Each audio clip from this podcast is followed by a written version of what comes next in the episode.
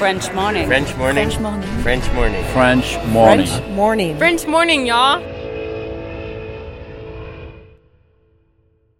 Cet épisode a reçu le soutien d'Agora Expat. Vivre aux États-Unis nécessite une assurance santé adaptée. Mais trouver la solution parmi toutes les offres peut s'avérer être un vrai casse-tête. Budget, besoin, franchise, difficile de tout combiner. Ne perdez plus votre temps, Agora Expat sélectionne et compare pour vous les meilleures solutions d'assurance santé. Offre personnalisée, accompagnement sur mesure, devis et conseils gratuits, Agora Expat est le courtier référent de la communauté francophone expatriée aux États-Unis. Retrouvez plus d'informations sur agoraexpat.com. Et maintenant, place à l'épisode.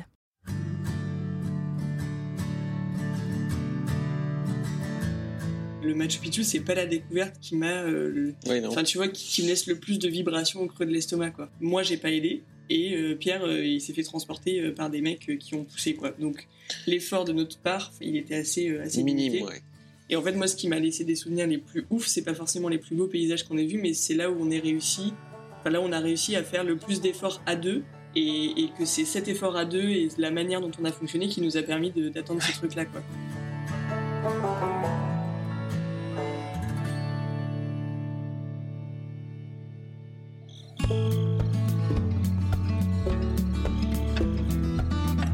Le 13 novembre 2015, Pierre assistait à un concert de rock. À un concert dans une salle mythique, la salle du Bataclan. Et le concert, c'était les Eagles of Death Metal. Au cours de ce concert, à la destinée tragique, Pierre est devenu paralysé des membres inférieurs. À l'époque, ça fait tout juste quelques mois que lui et Myriam sont en couple et les amoureux se retrouvent autour de l'une de leurs passions absolues, le voyage. Une passion commune et dévorante qu'ils se sont découvertes dès 2016. Après une lune de miel aux États-Unis, un pays très adapté aux besoins des voyageurs en fauteuil, Myriam et Pierre créent une association, Wild World, littéralement un monde sur roues. Une association qui promeut et encourage le voyage, quel que soit le handicap. L'ascension du Machu Picchu, la découverte des glaciers de Patagonie ou encore un nouvel an à Sydney, leur incroyable tour du monde a été arrêté par la pandémie du coronavirus en 2020. Enfin arrêté, non. Mis en pause plutôt. Aujourd'hui, je vous propose de découvrir ce hors-série mêlant aventure humaine et dépassement de soi, un épisode qui, je n'en doute pas, va vous faire voyager. Cet épisode a initialement été enregistré il y a quelques années. Si vous souhaitez avoir des nouvelles de Myriam et Pierre, nous avons enregistré un bonus qui est d'ores et déjà disponible dans le podcast. Vous écoutez French Expat, un podcast de French Morning. Ah oui, et moi, c'est Anne-Fleur Andrely.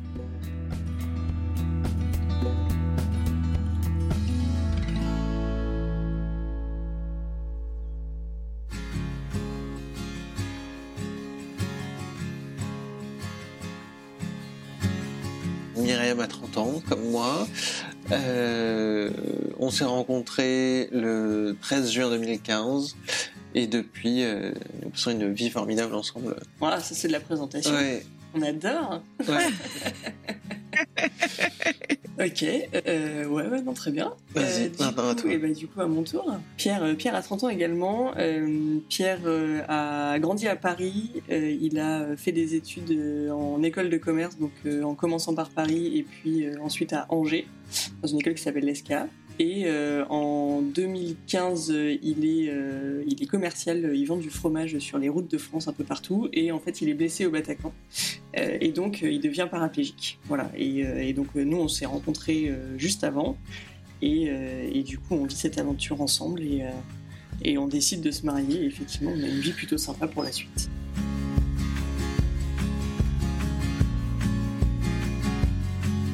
Alors moi j'ai découvert votre histoire en écoutant Ex avec Agathe Le Caron. Euh, C'était toi Myriam qui a présenté euh, beaucoup votre histoire. Et effectivement donc vous êtes rencontrés en 2015, est-ce que j'ai euh, euh, compris?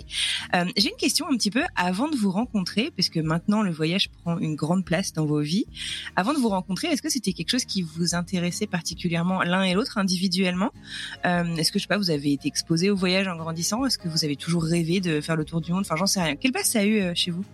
Alors je- déjà je pense que c'est un peu différent pour Pierre et pour moi, mais si je dois parler juste de moi, euh, moi j'ai toujours beaucoup aimé voyager. J'ai passé beaucoup de mes vacances en étant euh, enfant plutôt en France en fait, euh, soit en Bretagne, soit dans la Creuse, donc dans des régions assez sympas, mais du coup avec relativement peu de voyages à l'étranger. Et en fait, quand mhm. j'ai commencé mes études, du coup, j'ai pris goût au voyage, notamment avec mon Erasmus que j'ai fait au Portugal et un certain nombre de petits voyages que j'ai fait avec des copains. Et, euh, mhm. du coup, ça, ça a commencé à devenir une vraie passion de découvrir justement euh, des, des, choses à l'étranger, euh, de voir de nouvelles cultures, de rencontrer de nouvelles personnes qui n'avaient rien à voir avec, avec ce que je connaissais jusqu'à présent. Et, et, du coup, j'avais la ferme intention de voyager beaucoup.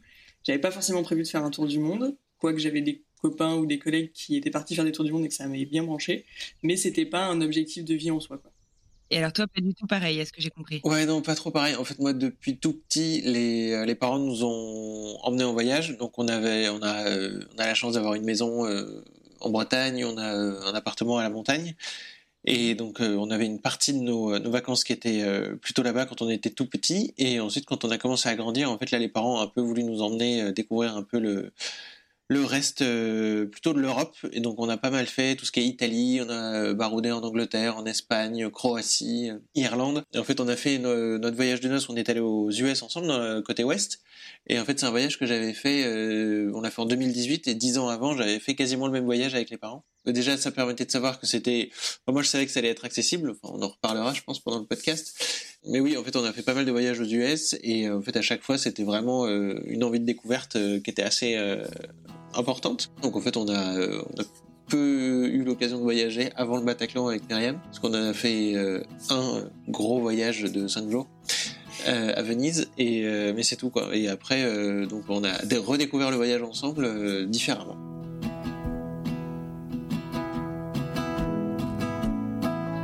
Alors justement, donc vous parlez de votre voyage de noces. C'est là qu'il y a eu euh, un peu cette euh, révélation, si j'ai tout compris, euh, où vous vous êtes dit, mais en fait, en fait, c'est ça. Enfin, c'est, ça va être ça notre futur. vous pouvez me raconter un petit peu comment comment ça s'est passé? Quand Pierre est passé en fauteuil, je pense que quand quelqu'un a un accident de manière générale et que sa vie change autant, le, premier truc qui vient en tête, après ça dure plus ou moins longtemps en fonction des gens et en fonction de, de ce qu'on apprend, mais c'est ouais, il y a plein de trucs que je pourrais plus faire en fait. Et notamment euh, dans les trucs qu'on pourrait plus faire, bah, on a commencé à se pencher dessus beaucoup pour notre voyage de noces, mais on avait déjà en tête qu'il y avait un certain nombre de pays qui avaient l'air enfin qui avait l'air assez compliqué pour nous à, aborder parce que euh, la plage c'est quand même pénible parce que les randos c'est quand même hyper compliqué euh, que ce soit accessible enfin en gros il y a voilà il y a plein de pays qui nous faisaient rêver où on s'était dit bon bah ok maintenant euh, a priori on va pas y aller quoi. Et donc pour notre voyage de noces on décide effectivement d'aller aux États-Unis pour le côté accessible et pour se dire on a vraiment envie de profiter de ces trois semaines donc on, on veut un truc où on sait qu'on va pas galérer tous les tous les deux mètres quoi et on choisit les États-Unis. Euh, et, en fait, entre-temps, on avait quand même appris pas mal de choses euh, sur la manière de voyager plus facilement, plus léger, etc. Et le, ce qui nous a marqué, en fait, c'est que dans un pays aussi accessible que les États-Unis, on croisait assez peu de gens en fauteuil, en fait, quand on allait dans les parcs nationaux, quand on allait en extérieur mhm. et tout, alors que c'est super accessible. Et donc, on s'est dit, ah mais en fait, il y, y, a un vrai sujet, quoi. Il y a un truc à, il y a un truc à faire en fait parce que on manque d'infos, parce que ça fait peur de voyager en fauteuil, parce que euh, il n'y a pas suffisamment de choses qui permettent aux gens de découvrir ce qu'ils peuvent faire et donc nous on mhm. veut faire ça. On veut permettre à d'autres de euh, d'avoir cet apprentissage rapide comme nous on l'a eu en fait.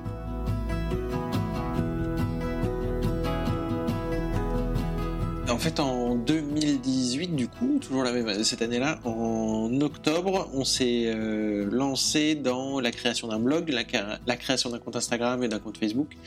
Mhm. Et en fait, ce, euh, ça c'était les prémices et euh, donc les tout débuts de Will World. Et en fait, en même temps, on a créé une association, donc à but non lucratif, qui existe toujours aujourd'hui et qui nous permet de, de, voyager.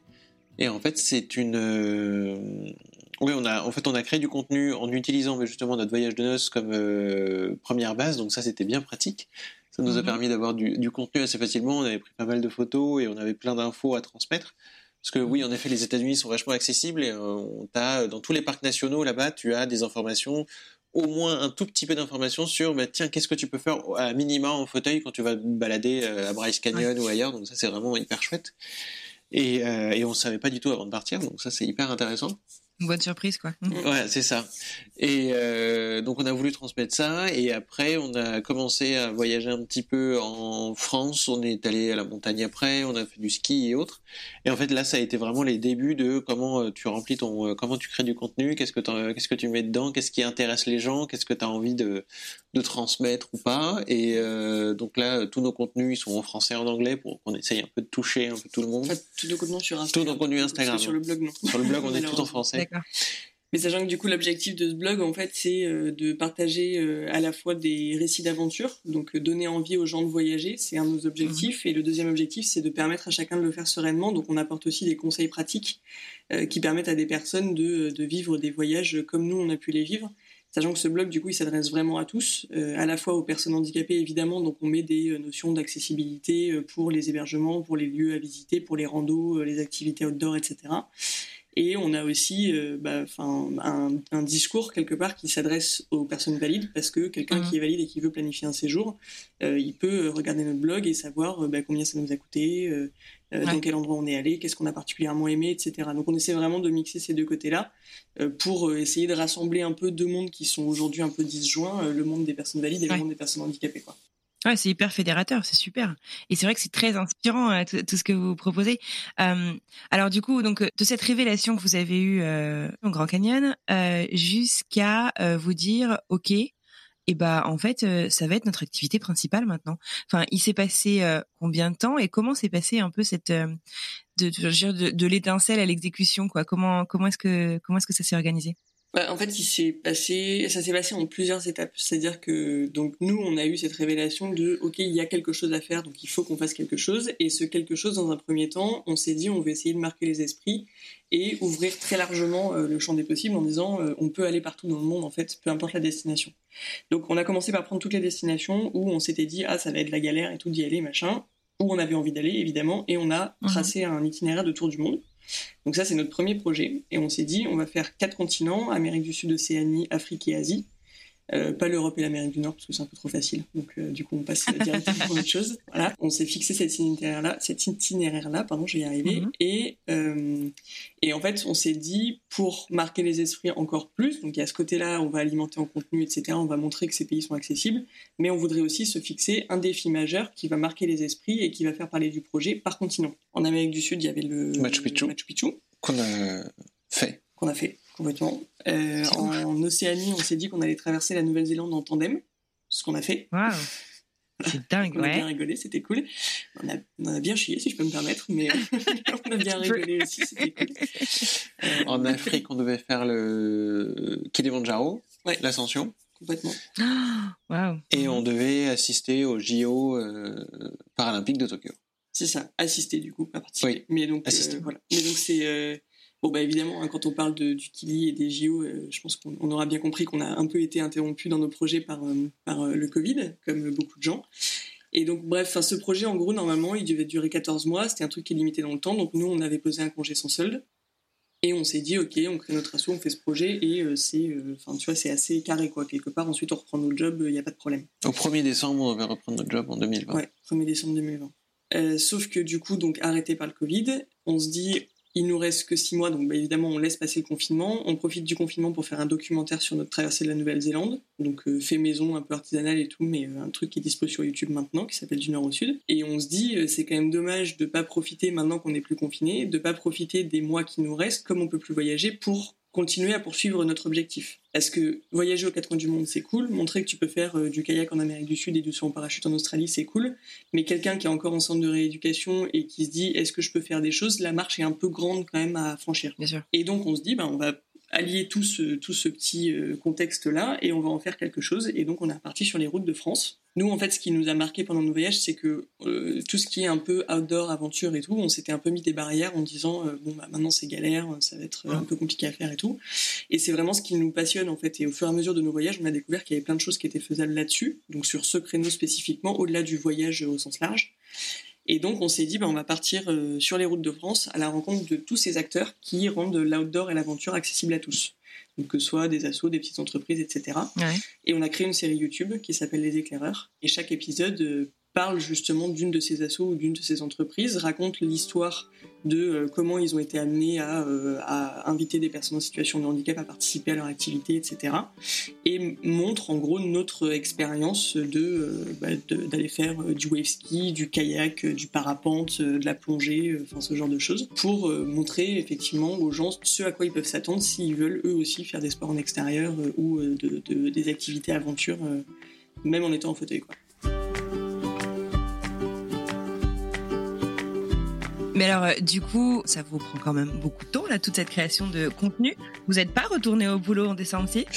Non, on n'est pas retourné au boulot en décembre. Grosse surprise. S'est dit, bah, en fait, euh, vu tout ce qu'on a lancé depuis deux ans, donc euh, depuis octobre 2018, on s'est dit, non, mais en fait, on ne peut pas s'arrêter maintenant et se dire, bah, en fait, on va retourner dans nos boulots et on va perdre, parce que si jamais on revoyageait, mais en reprenant nos boulots, en fait, on va peu. Bah, déjà, on n'a que 5 semaines de congés payés, donc on peut pas non plus faire des, voyages euh, à l'autre bout du monde.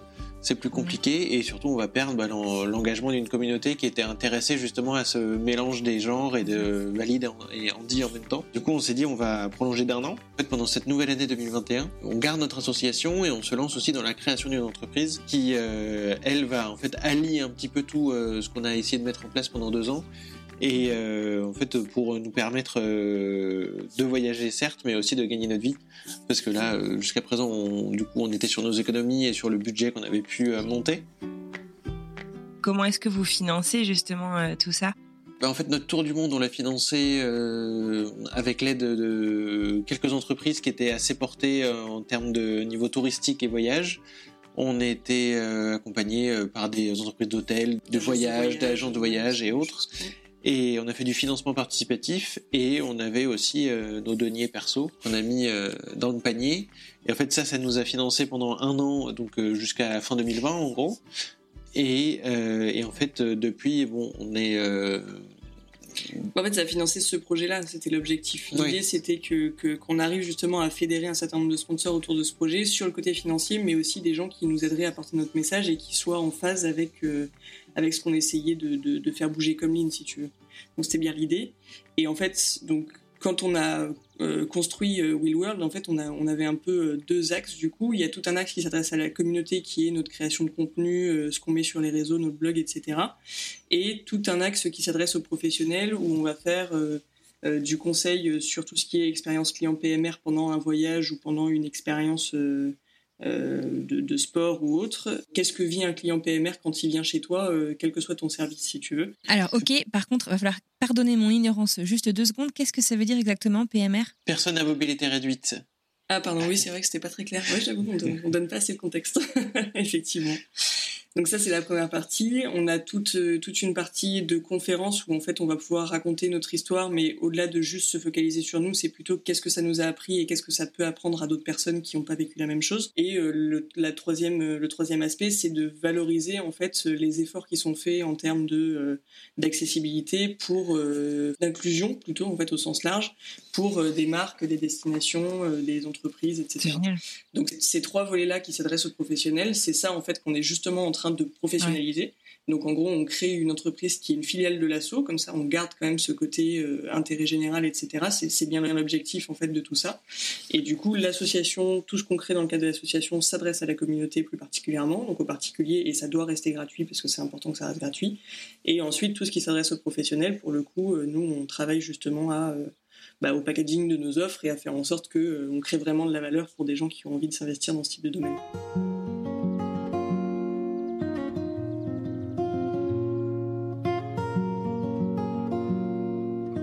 J'aimerais bien qu'on revienne maintenant un petit peu plus en détail sur votre voyage à proprement parler. Donc une fois les États-Unis faits pour votre lune de miel en 2018, on va parler maintenant de votre tour du monde.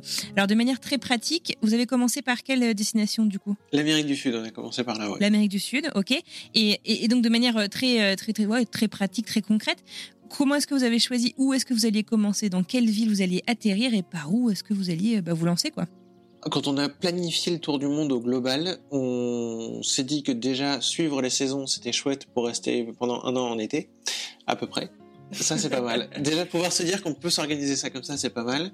L'autre point névralgique était de se dire on veut être à Sydney au 31 décembre. Ok, autant faire les choses en grand, vous avez raison. Je suis curieuse du coup, juste pourquoi Sydney au 31 décembre, il y avait... euh, je- Est-ce que c'était pour le côté euh, extraordinaire? C'est toujours euh, la première ville qu'on voit euh, passer aux infos euh, dans l'année suivante Ou est-ce qu'il y avait un truc particulier que vous vouliez voir?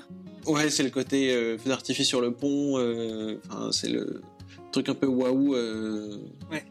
Que tu vois à chaque fois et puis tu fais partie des premiers quoi. Et après surtout pour, euh, en fait ça, c'est surtout Sydney qui a calé euh, cette partie-là et le, la, en fait la partie africaine elle était calée par rapport aux, saisons animales, donc avec le, la migration euh, animale euh, annuelle en fait, euh, donc euh, on Mhm. suit, on était obligé de suivre ça. Et l'ascension du Kili quand même qui était. euh, Oui. Enfin, tu, tu peux pas le faire à n'importe quelle période. Ouais. quoi. Le mieux c'est de le faire à un moment où il n'y a pas trop de neige quand même. Et puis l'Asie s'était calée sur euh, Les JO. les JO. Mm. Du coup, bah, l'Amérique du Sud euh, se mettait au début. Donc du coup, vous commencez donc par l'Amérique du Sud, vous le disiez. Euh, votre projet euh, incroyable sur ce continent, c'est de monter euh, et d'aller découvrir le Machu Picchu. Comment est-ce que du coup vous êtes organisé? Comment ça s'est passé? Et puis qu'est-ce que vous aviez décidé de faire d'autre sur ce continent? Racontez-moi un peu. On est, en fait, on a commencé par le Pérou. Donc on est arrivé le 2 septembre à Lima direct depuis Paris et en fait on, je on avait en idée de, en fait, l'Amérique du Sud depuis le Pérou, aller en Bolivie, Chili, Argentine jusqu'à Ushuaia et ensuite on remontait au niveau du Brésil euh, en passant par Iguaçu. Et en fait le, le Machu Picchu on y était le 14 septembre, un truc comme ça, donc euh, de 12 jours après notre arrivée.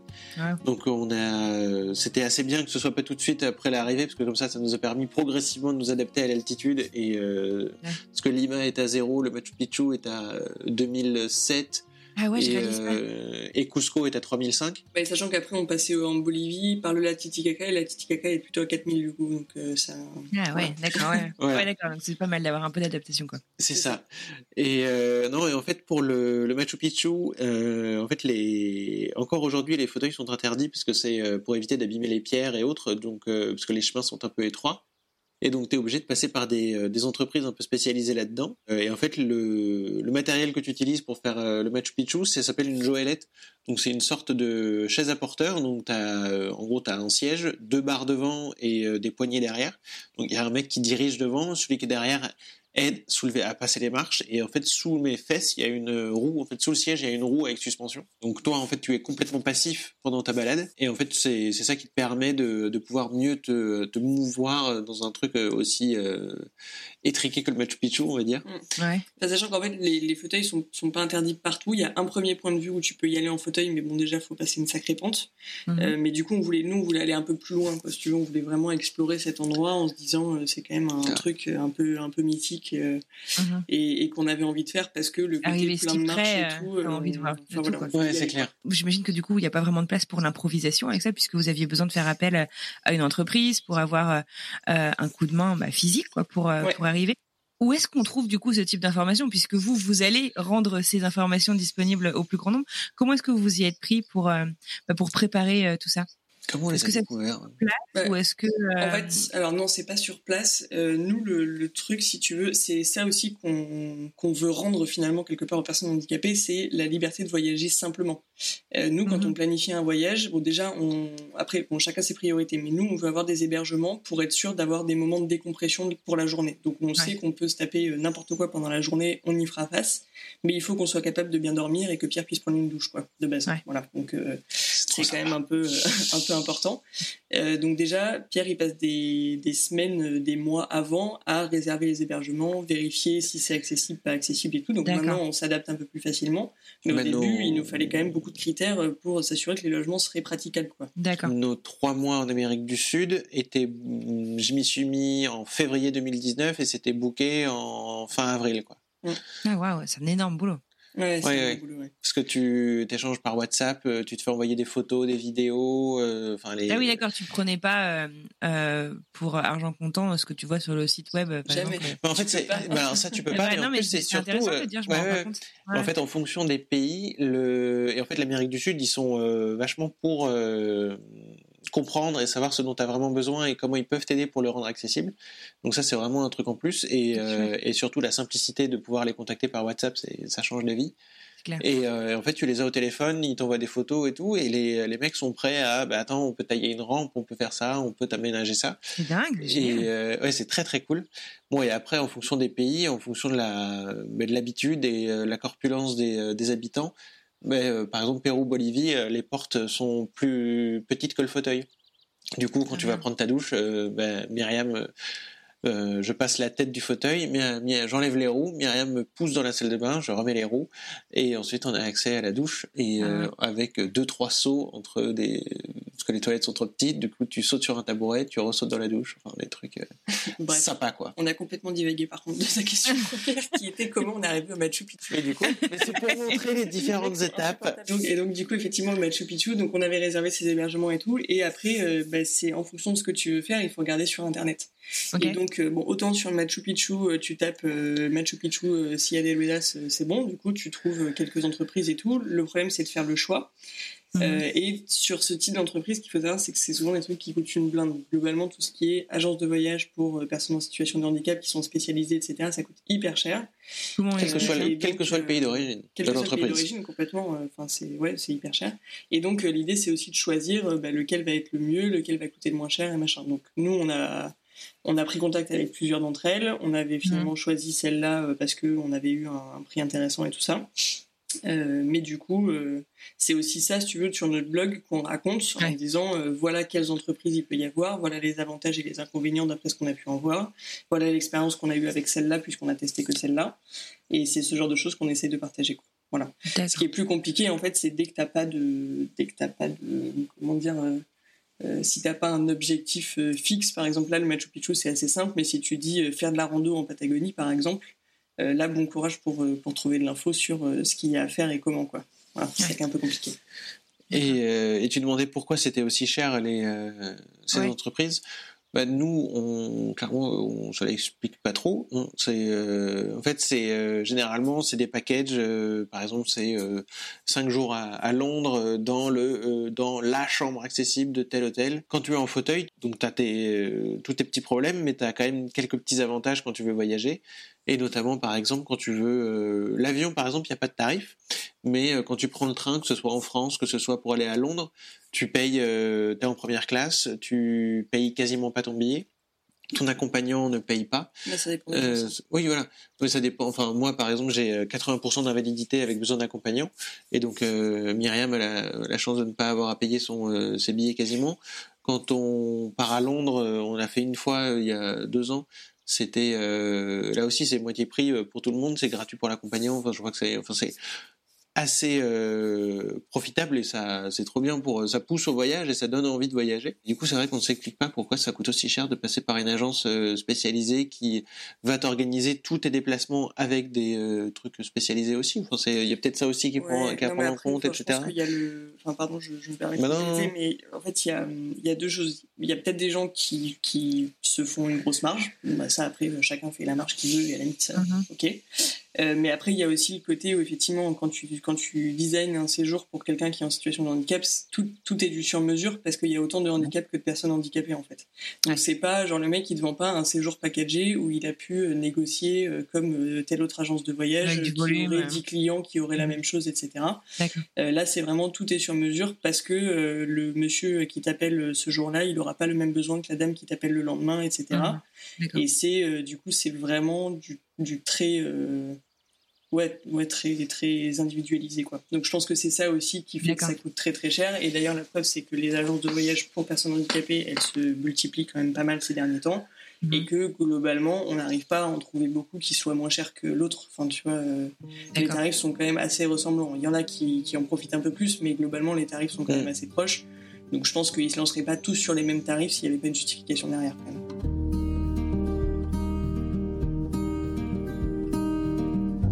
Ramenez-moi un peu au Machu Picchu euh, deux secondes. Euh, Ouais. Est-ce que vous pouvez juste me dire, euh, on oublie le fauteuil, on oublie tout en fait. Qu'est-ce que, enfin, racontez-moi un peu, qu'est-ce que vous avez vu, qu'est-ce que vous avez ressenti? Ben, c'est, on n'a pas eu le même truc tous les deux avec Myriam quand on a découvert le Machu Picchu, parce qu'en fait, moi j'étais dans mon siège, donc en fait moi je n'ai rien à faire de savoir comment je vais arriver à tel endroit. Euh, et, en fait, il y a un petit chemin d'accès par là où on est passé sur la fameuse plateforme qui est accessible au fauteuil. Mhm. Euh, et, en fait, là, les mecs m'ont dit, bah, vas-y, ferme les yeux et, et en gros, laisse-toi porter et on te dira qu'on les ouvrira. Sauf que Myriam, elle, elle a pas pu faire ça parce qu'il y a personne qui l'a guidée et parce qu'en fait, au plein milieu du chemin, il y avait une énorme, un énorme rocher à éviter. Donc, si elle avait fermé les yeux, ce serait le rocher. Donc, ça aurait été un peu embêtant. Et euh, donc, moi, j'ai vraiment eu ce côté waouh en ouvrant les yeux. Et enfin, Myriam l'a certainement eu aussi, mais c'est vrai que c'est euh, c'est toujours un peu plus impressionnant, j'imagine, quand tu fermes les yeux et que tu les ouvres.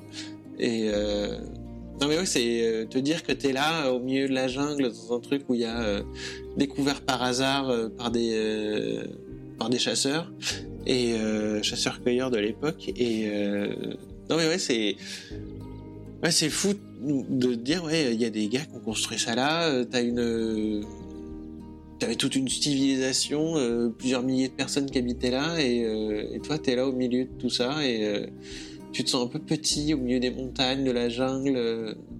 Ouais, je sais pas, il y a un vrai truc waouh qui, qui te prend, quoi.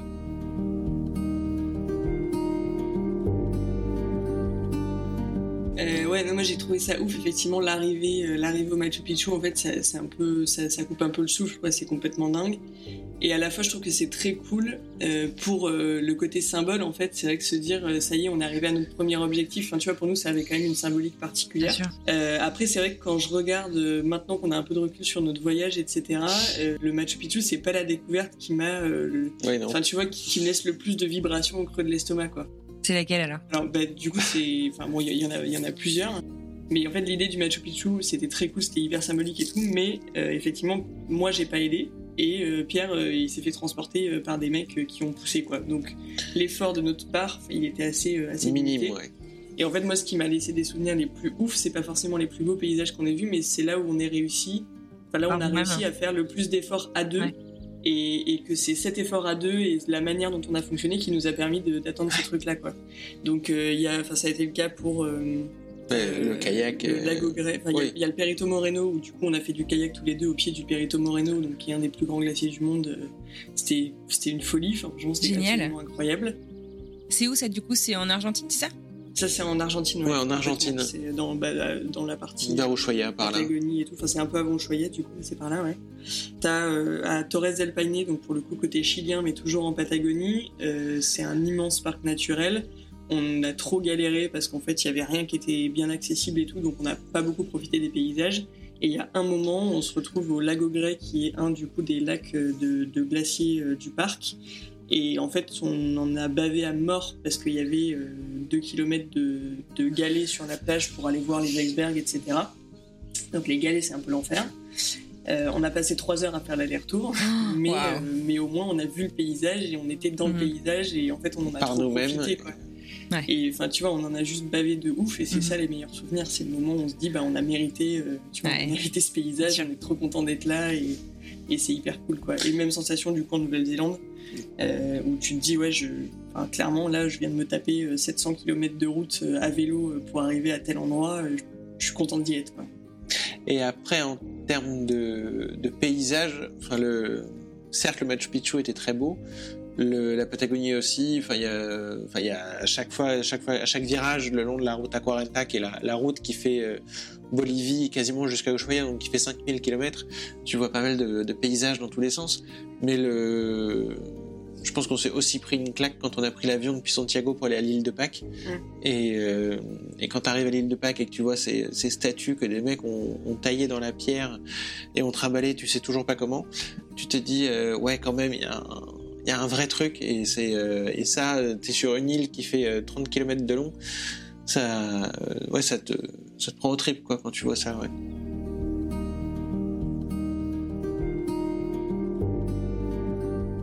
Du coup, alors j'ai compris donc la préparation que vous faisiez qui était d'un point de vue euh, logistique, par exemple. Donc Pierre, t'as passé, tu disais beaucoup de temps sur les logements. Est-ce que du coup vos itinéraires étaient un peu millimétrés à la nuit près ou euh, enfin au, jour près, ou est-ce que euh, est-ce que vous vous permettez d'avoir un petit peu de, de, de, latitude? Enfin comment comment est-ce que ça se passe de ce point de vue-là?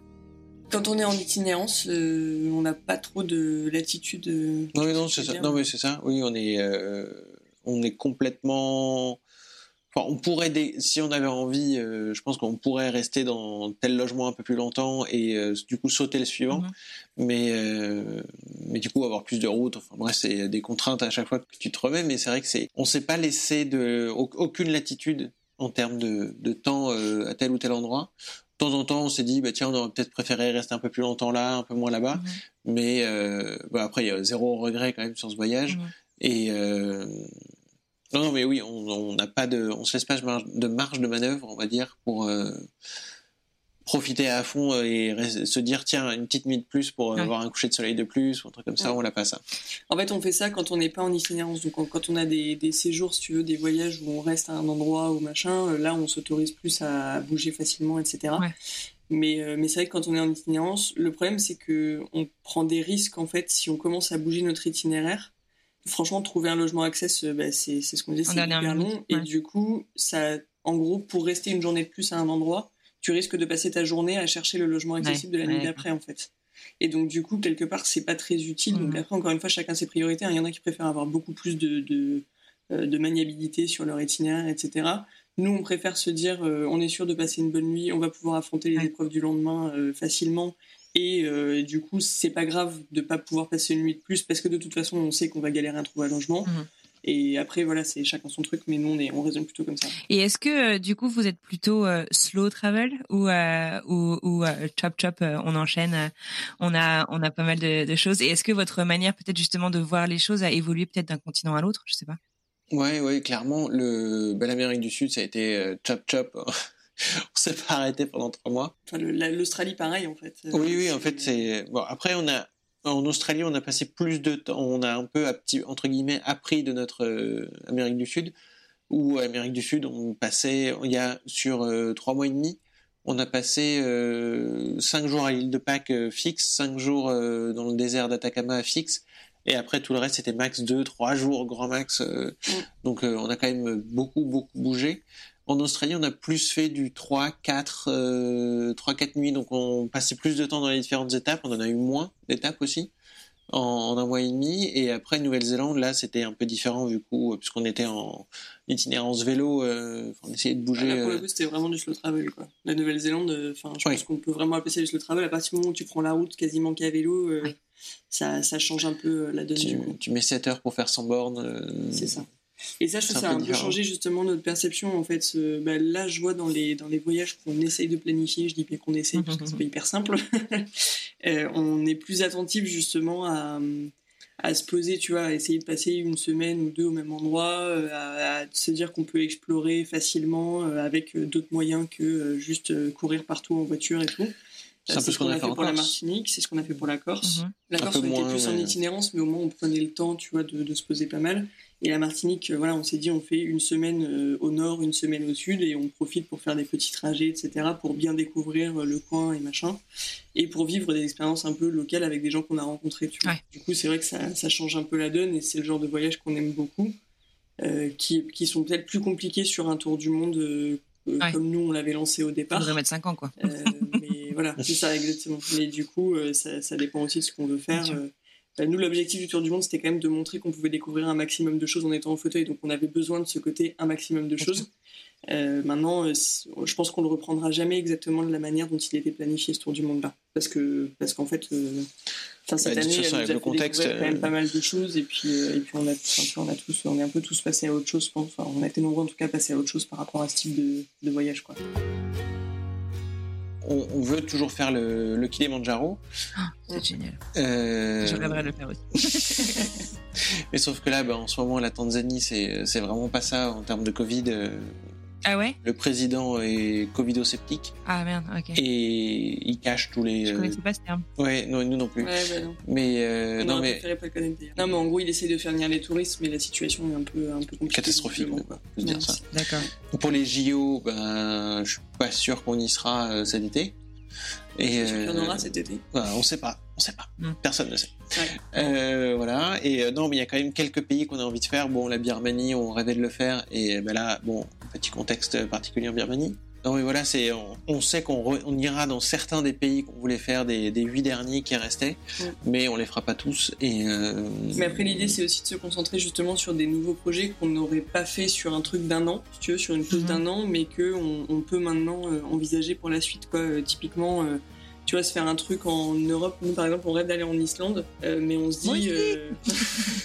on a fait un épisode il n'y a pas longtemps d'ailleurs là-dessus. C'est vrai. Ah, on va écouter mais ouais, on se dit, enfin, euh, typiquement prendre l'avion pour aller faire 15 jours en Islande, c'est peut-être moins quelque chose qu'on a envie de faire maintenant. Donc si on a plus de temps, pourquoi pas se faire euh, plutôt un trip euh, avec le moins de carbone possible, en partant de la France, en passant par les pays du coup scandinaves, en prenant le bateau pour aller par, tu vois, en passant par les, les îles Féroé, ensuite arriver en Islande, passer 2, 3, 4 semaines là-bas, revenir de la mm. même manière tu vois, l'idée, tout est envisageable en fait. Maintenant qu'on se projette sur un, avenir un petit peu plus long. Encore une fois, on a toujours l'assaut qui nous permet de monter des projets ponctuels et de, faire appel à des sponsors, etc. Euh, donc, euh, ça peut complètement être des choses qui s'envisagent et, et qu'on rêverait de faire en fait. Euh, en se disant, on associe à la fois le côté handy, le côté slow travel, le côté plus responsable pour les voyages, etc. On peut pas le faire à chaque fois, mais quand on peut le faire, c'est cool d'essayer de monter ce type de projet.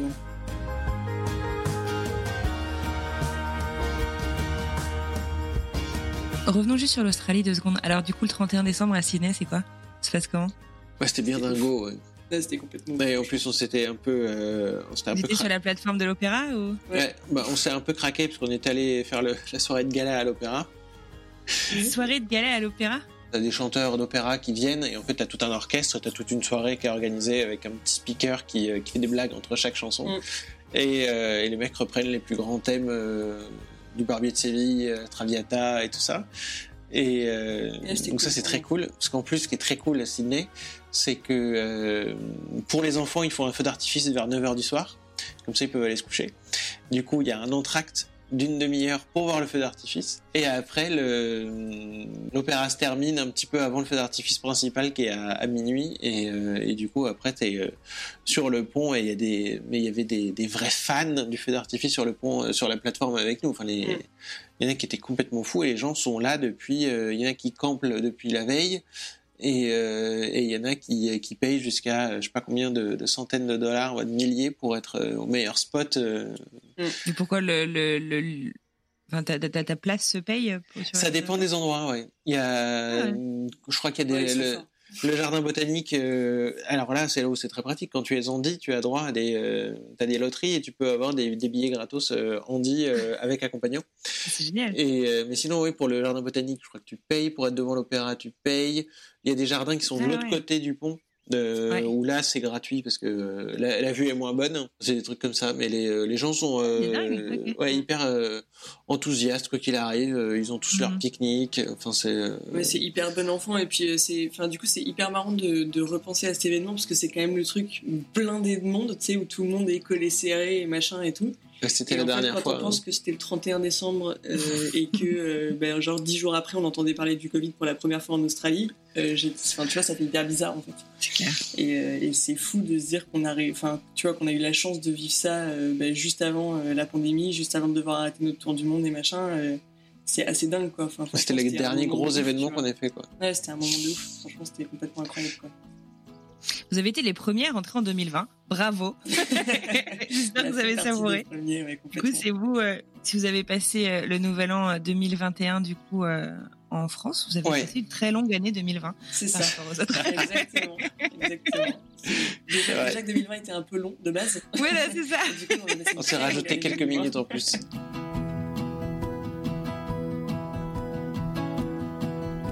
L'Australie, c'était juste avant la Nouvelle-Zélande ou c'était après? Oui, c'était juste, avant, oui. On a fait un mois et demi en Australie, un mois et demi en Nouvelle-Zélande. D'accord, ok, super. Je veux pas parler trop de Covid, mais en même temps, ça a malheureusement fait partie du coup de votre voyage puisque ça vous a euh, fait euh, revoir vos plans, mais en même temps, euh, vous semblez avoir super bien rebondi et avoir plein de projets pour la suite.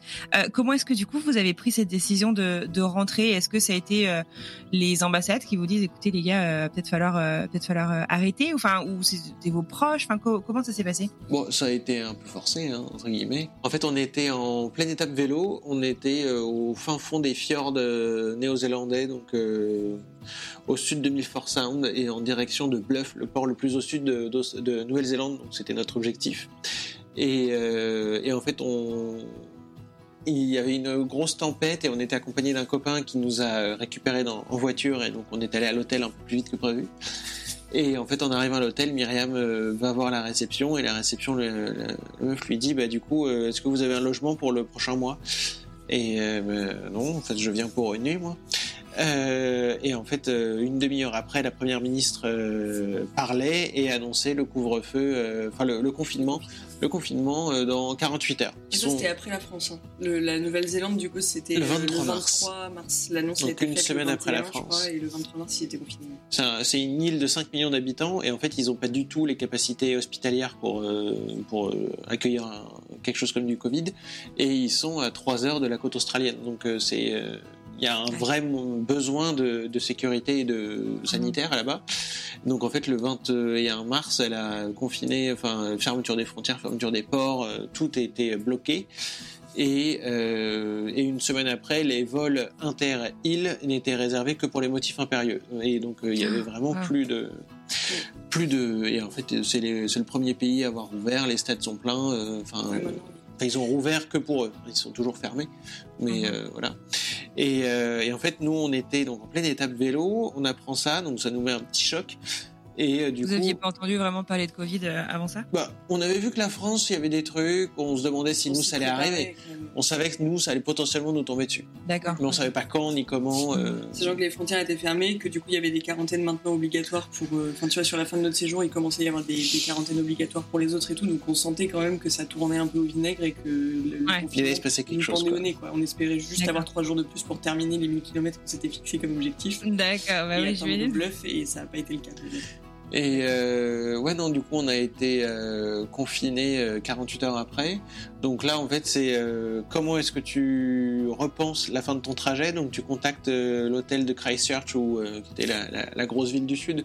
Donc on se dit, bah, on va aller dormir là parce que c'est quand même proche de l'aéroport qui va nous permettre ensuite de retourner à Auckland puis Paris.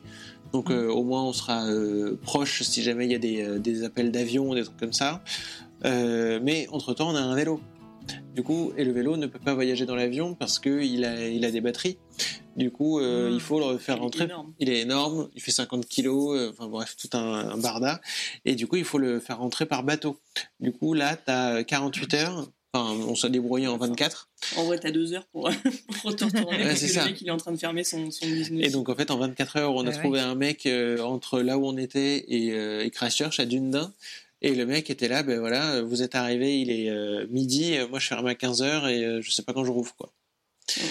Donc là aussi on a eu la chance euh, de trouver le, bon gars et surtout le, mec qui nous a dit ben voilà je, je, vous fais un papier comme quoi j'ai bien votre vélo et tu sais combien ça va coûter? Bah non. Mais du coup on est obligé de te le laisser. Bon.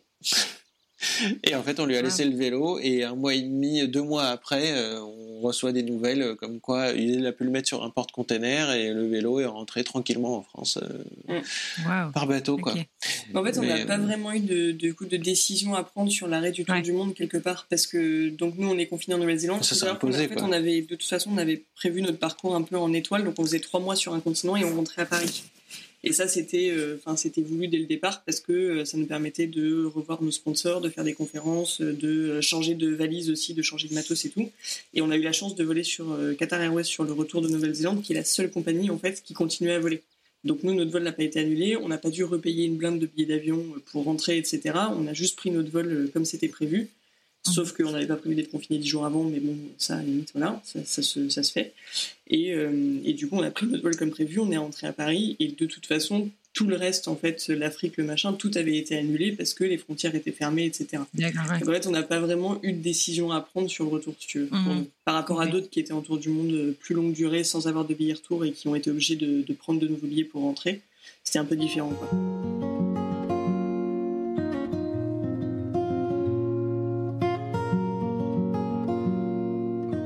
Et alors, du coup, vous êtes parti combien de temps au final? On a fait 7 mois, on a fait la moitié. Canon, mmh. canon. C'était trop cool. Euh, J'imagine que c'est pas forcément facile à, à, résumer euh, en, en, un enseignement, mais euh, en quoi est-ce que ces 7 mois vous ont changé, peut-être individuellement et en tant que couple?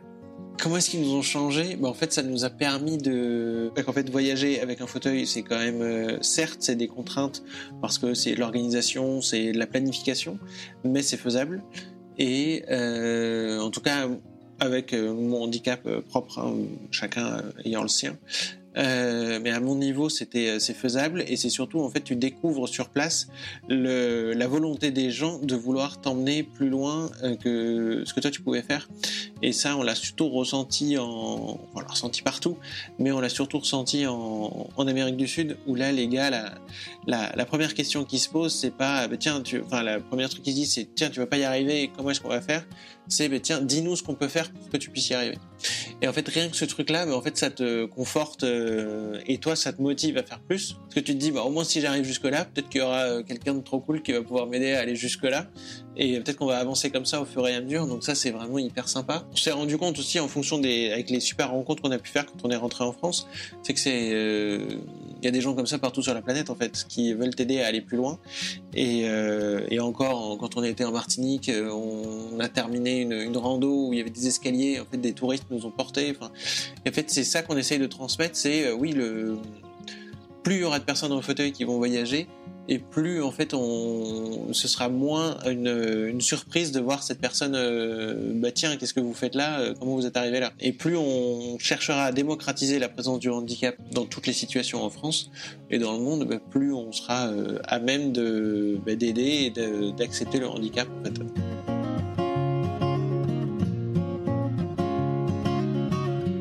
Qu'on a beaucoup appris en fait pendant ce voyage et qu'en apprenant, on, a nous-mêmes fait tomber nos, propres limites en fait.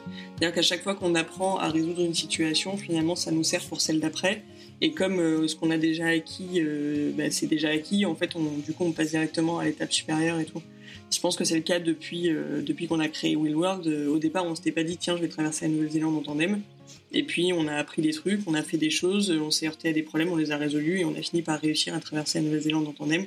Et, euh, et voilà, enfin du coup d'un point de vue euh, point de vue euh, travail en équipe, je trouve que ça nous a quand même vachement servi. Et après, enfin je pense que le deuxième truc c'est sur la communication. On, on, se connaît quand même maintenant beaucoup beaucoup beaucoup mieux que, que de partir. Et je pense qu'on a tendance à mieux identifier euh, là où on a vraiment des leviers pour aller plus loin, euh, là où, bon, euh, de toute façon, on n'arrivera pas à changer le, la problématique qu'on rencontre. et du coup, on se parle vraiment, on se parle beaucoup plus facilement et, et, on avance beaucoup plus facilement en comprenant ce que l'autre ressent, en fait. Enfin, Surtout voilà, sur les kayaks. non, mais globalement, il y a des mouvements quand, quand je suis en train de pousser où moi, s'il fait un faux mouvement, en fait, ça me tue parce que je suis en train de faire tel effort et que c'est hyper galère. Maintenant, il le sait. Pareil, moi, quand je, quand je l'aide, etc., je sais quand est-ce qu'il faut que je fasse tel mouvement ou pas, euh, quand est-ce que je risque de le faire tomber ou pas. Enfin voilà, c'est quand même vachement plus euh, fluide notre manière d'avancer.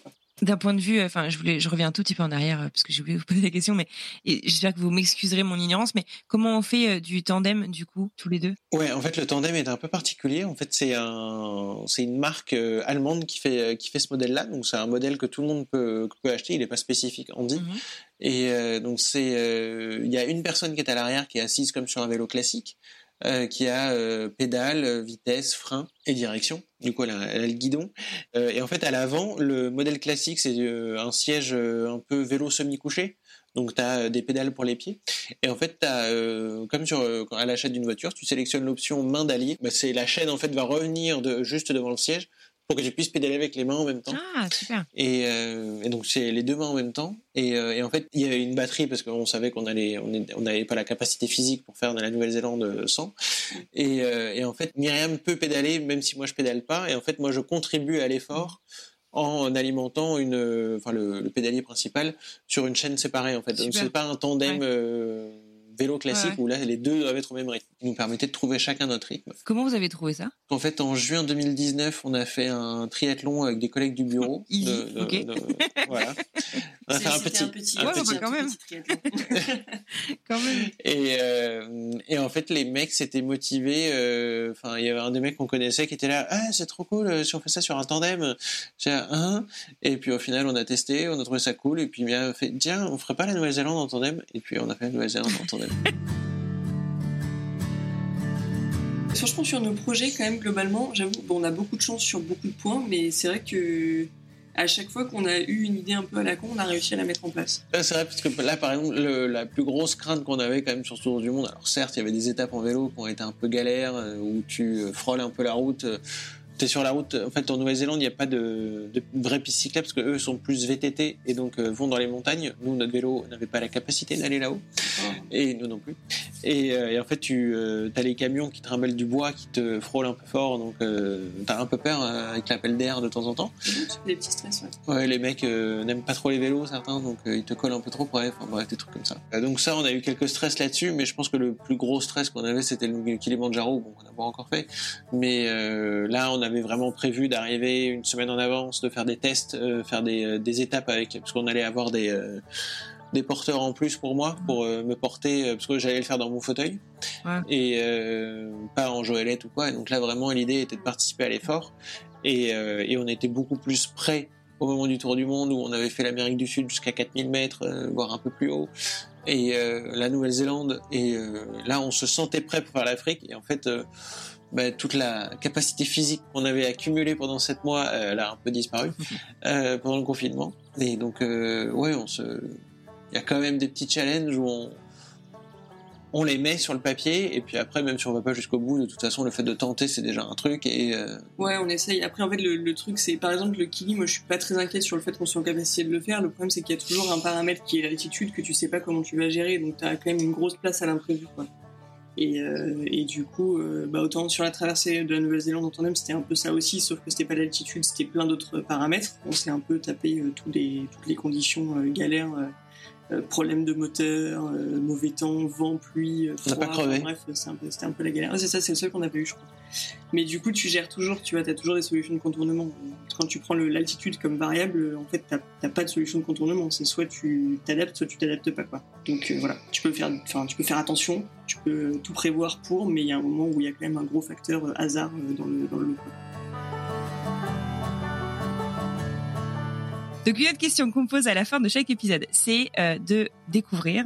Alors généralement c'est le lieu d'expatriation, donc euh, c'est plus facile, il y a qu'un lieu, à travers les yeux donc de notre invité, et on demande en fait de nous partager euh, trois endroits, trois expériences, trois je sais pas un truc à ramener, un truc à goûter, un truc à voir qui l'a particulièrement marqué. Alors j'imagine que l'exercice n'est pas facile parce que vous avez fait tellement de destinations et que c'est limite impossible de résumer votre partie de tour du monde en trois expériences, mais donc sans euh, sans dire que je sais pas euh, les autres étaient moins bien, est-ce que vous pourriez nous partager euh, trois choses à vraiment pas manquer qui vous ont particulièrement marqué tous les deux? Moi, je me lance déjà donc pagayer sur le lac à 2 degrés, le lago Argentino, au pied du Perito Moreno. Truc de ouf. Oh, c'est pas le lago Argentino. De quoi? Pas le lago Argentino aussi Bah si. Ah si, c'est sûr. Ah, si. si. Je dis pas que des conneries, je t'assure. Euh, donc c'est très très bien. euh, ça, euh, si vous avez la possibilité d'aller voir les, euh, les Moai de l'île de Pâques, euh, il faut absolument, le, enfin, il faut pas, faut pas hésiter, quoi. Et rester plus d'une seule journée mm. pour en profiter. Milford Sound. Ouais, Milford Sound c'était cool, mais sinon, au global, je dirais que, alors je sais pas si c'est très bien à dire sur un podcast d'expat, ça fait peut-être très bizarre, mais euh, je trouve qu'en fait, on, on, on, kiffe énormément depuis qu'on voyage sur les routes de France. Mm. Euh, voyager justement lentement sur les routes de France pour découvrir des paysages autres que ceux de l'autoroute et, euh, et, du coup se perdre et aller rencontrer euh, des gens euh, qui font des trucs de ouf à droite et à gauche, ça, ça vaut vraiment la peine en fait. Mm. C'est vraiment un truc cool. Et j'ai adoré le tour du monde et j'ai hâte de revoyager et tout parce que ça fait aussi du bien de changer d'air et de, de, changer complètement de, de, paradigme. Mais voyager en France, c'est aussi une manière de, de, de se dépayser quelque part. On a un très beau pays. Et on a découvert, c'est clair, de, petites routes euh, où, au lieu de prendre l'autoroute pour euh, remonter depuis la Corse jusqu'à jusqu'à Paris, on est passé par le, centre de la mhm. France. Et on a découvert des maisons d'hôtes super, des gens euh, trop top, de bons terroirs. Enfin, on... ouais, on a. On est quand même un pays riche en, terroirs et, on le connaît pas, on le connaît plus que par l'autoroute maintenant. Mm. voilà, donc un petit slow travel en France.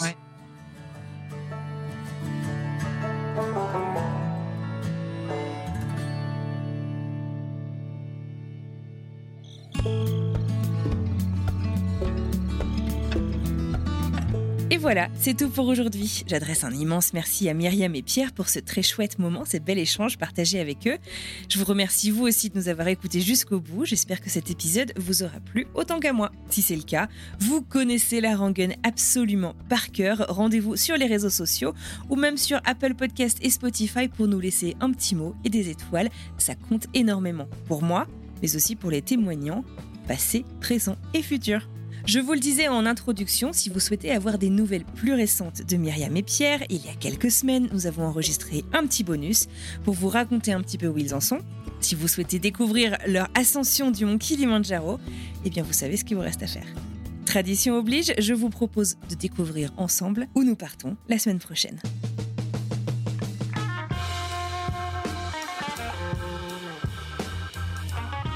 Et ça a été mon premier voyage en stop. Donc à 18 ans, on est allé jusqu'à Stockholm.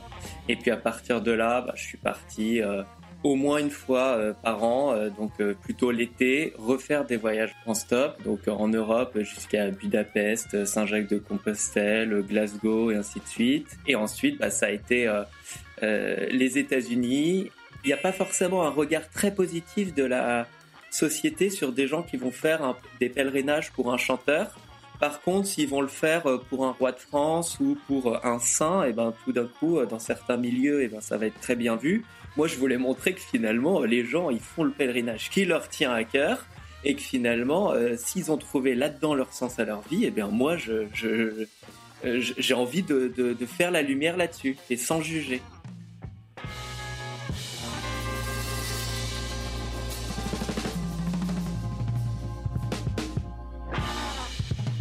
Il ne me reste plus qu'à vous souhaiter une merveilleuse fin de journée, une très belle fin de semaine et je vous dis à mardi pour une nouvelle histoire.